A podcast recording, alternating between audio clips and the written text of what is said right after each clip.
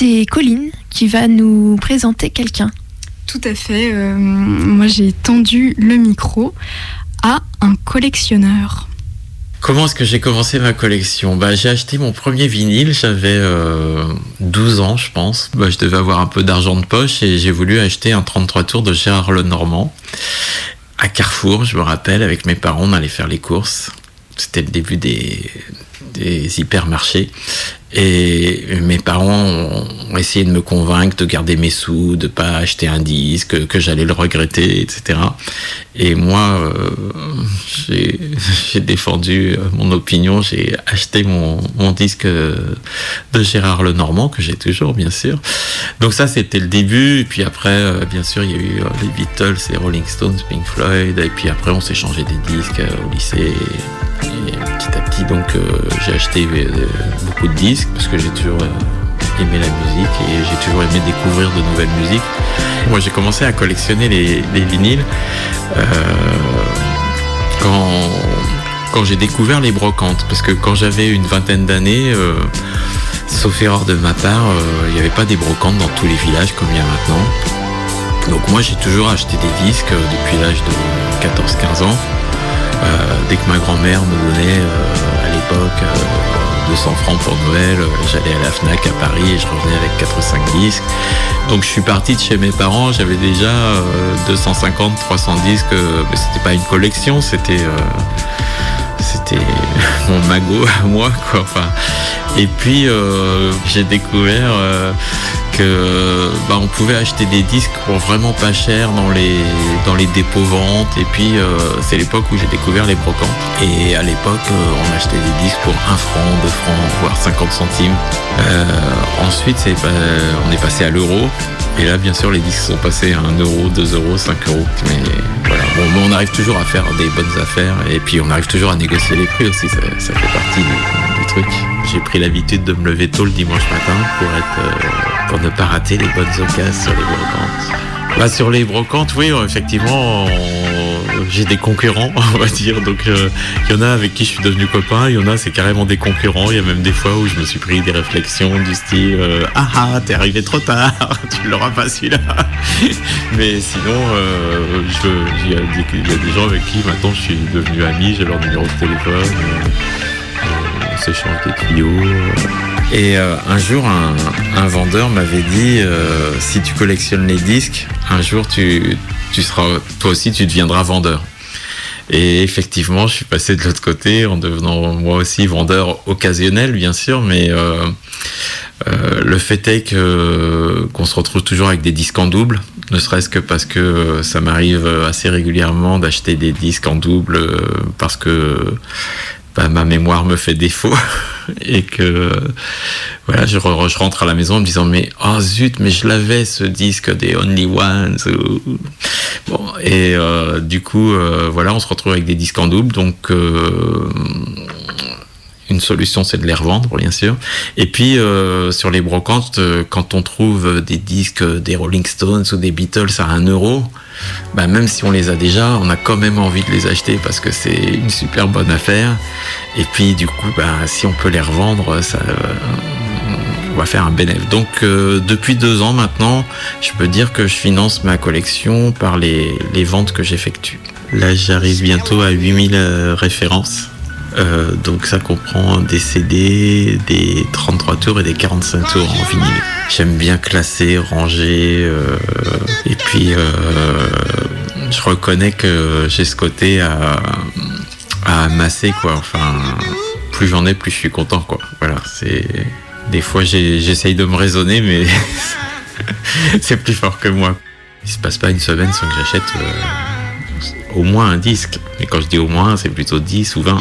Départ, ouais, c'est plutôt. Euh, je suis un passionné de musique et j'aime l'objet euh, vinyle. Tout, tout m'intéresse. Je suis pas mal poussé par la curiosité en fait.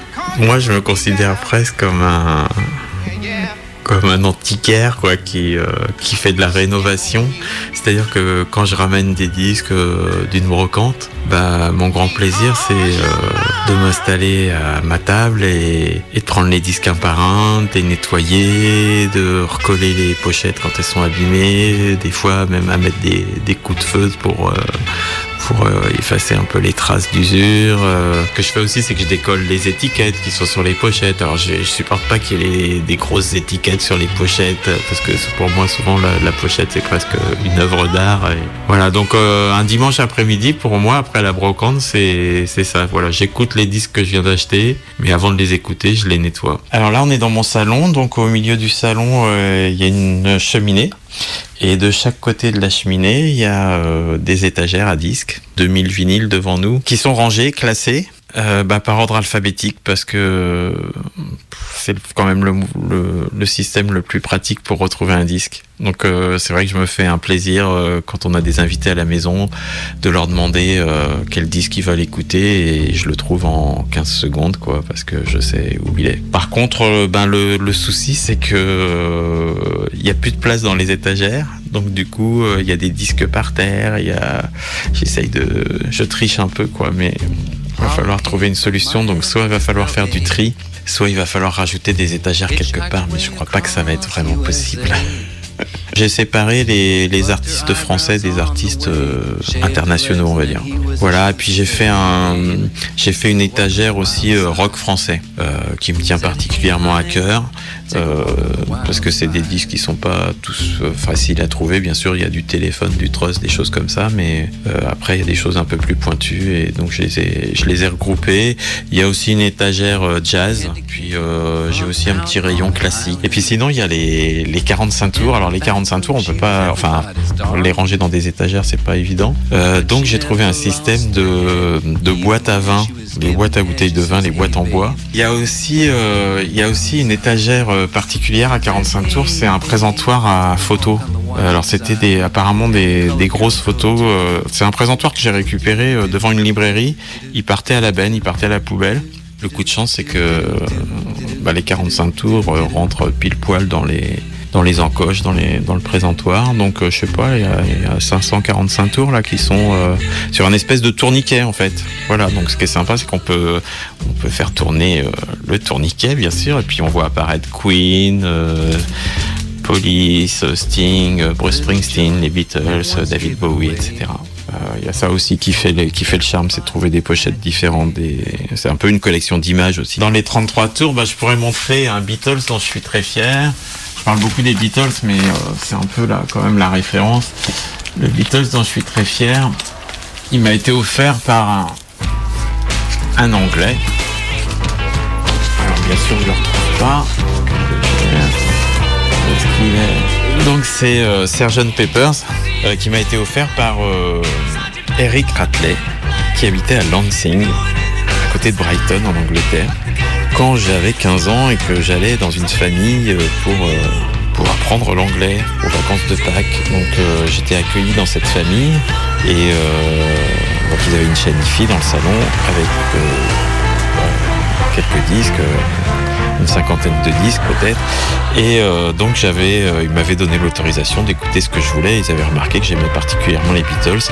Donc le jour de mon départ, ils m'ont offert, enfin Eric Ratley m'a offert euh, le Sgt Pepper qu'il possédait en me disant bon c'est pas grave, moi j'ai la plupart des chansons sont sur l'album bleu.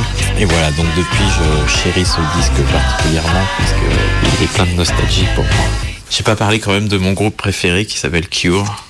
The Cure, le groupe de Robert Smith. Donc, il euh, n'y a rien qui me peut me rendre plus heureux que quand je trouve un disque de Cure que je n'ai pas. D'ailleurs, je pourrais montrer un disque euh, que j'ai eu beaucoup de mal à trouver en vinyle parce qu'il est sorti, euh, il est sorti à l'époque euh, du de l'arrivée du, CD. Donc là, il y a une période dans les années 90, 91, 92 où il y a eu très peu de vinyles de fabriquer parce qu'on fabriquait tout en CD parce que bah, le CD arrivait et que c'était la nouvelle mode. Donc ça c'est le, le 33 tours de Cure qui s'appelle Wish, une pochette magnifique. Donc que j'avais en CD, que j'avais même en cassette et que je ne trouvais pas en vinyle parce qu'il est très rare et j'ai fini un jour par le trouver sur une convention du disque. Bon, je l'ai acheté un peu plus cher que, que ce que j'achète un disque d'habitude, mais euh, j'ai négocié le prix et je l'ai eu quand même à un bon prix. Donc voilà, je suis très content d'avoir ce disque. Alors on écoute, euh, on écoute une chanson qui est extraite de ce disque qui s'appelle High. Voilà, il y a un peu de manipulation à faire. Hein, c'est c'est ça qui fait le charme aussi.